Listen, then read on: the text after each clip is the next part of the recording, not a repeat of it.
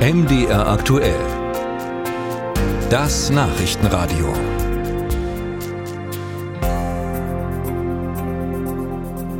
Thüringer Sportvereine, die haben ein Problem. Ein Übungsleiterproblem. Immer mehr ehrenamtliche Trainer fehlen. Woran liegt das und was könnte man dagegen tun? Dazu jetzt Jan Breuer.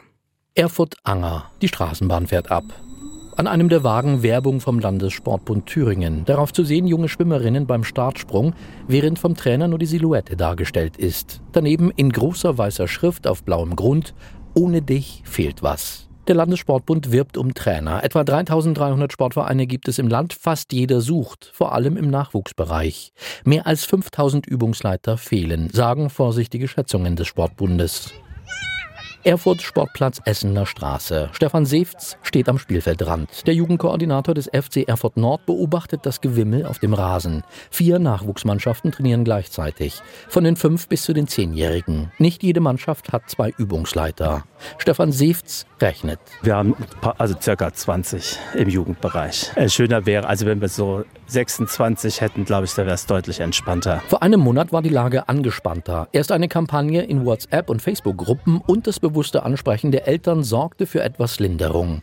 Mehr ging nicht. Die finanziellen Möglichkeiten des Vereins sind begrenzt, sagt Stefan Seefz. Wir können zum Beispiel als Verein nicht mal es uns leisten, eine sogenannte Ehrenamtspauschale zu bezahlen, die ja eigentlich steuerfrei möglich wäre, weil einfach das, äh, die finanziellen Mittel dafür gar nicht da sind. Ne? Und dann ähm, ist es äh, vor allen Dingen eben der zeitliche Aufwand und wenn man das schaffen wird, ist es auf mehr Schultern zu verteilen, dann wäre es für den Einzelnen natürlich weniger. Finanziert wird die Vereinsarbeit im Erfurter Norden wie in ganz Thüringen einerseits über Sponsoren und andererseits andererseits über Zuweisungen des Landessportbundes.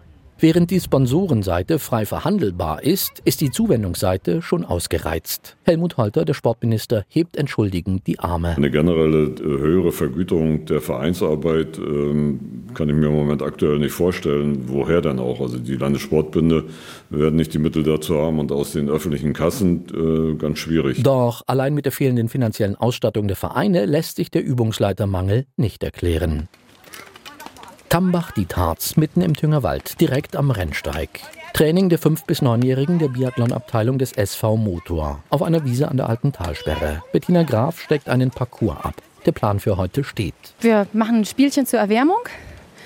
Danach werden wir dann ein bisschen Gymnastik machen und anschließend machen wir ein kleines Biathlon-Staffelspiel mit Skistöcken, aber ohne Ski. Bettina Graf ist seit mehr als 15 Jahren ehrenamtliche Trainerin in Tambach-die-Tarz. Im Hauptberuf ist sie Lehrerin in Oberhof. Heute betreut sie, wie fast immer, mit einer Co-Trainerin die 20 Mädchen und Jungen. Übungsleiterprobleme kennen sie nicht beim SV Motor.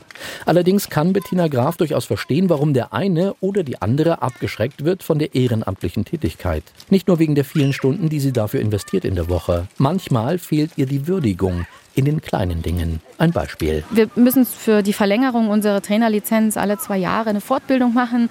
Auch die müssen wir selber bezahlen. Ähm, und wir sitzen da mit hauptberuflichen Trainern zusammen, die das natürlich steuerlich absetzen können. Das können wir nicht. Eine etwas größere steuerliche Entlastung fürs Ehrenamt. Darüber könne man doch mal nachdenken, sagt sie. Dann muss Bettina Graf weiter. Die Kinder und das Training warten.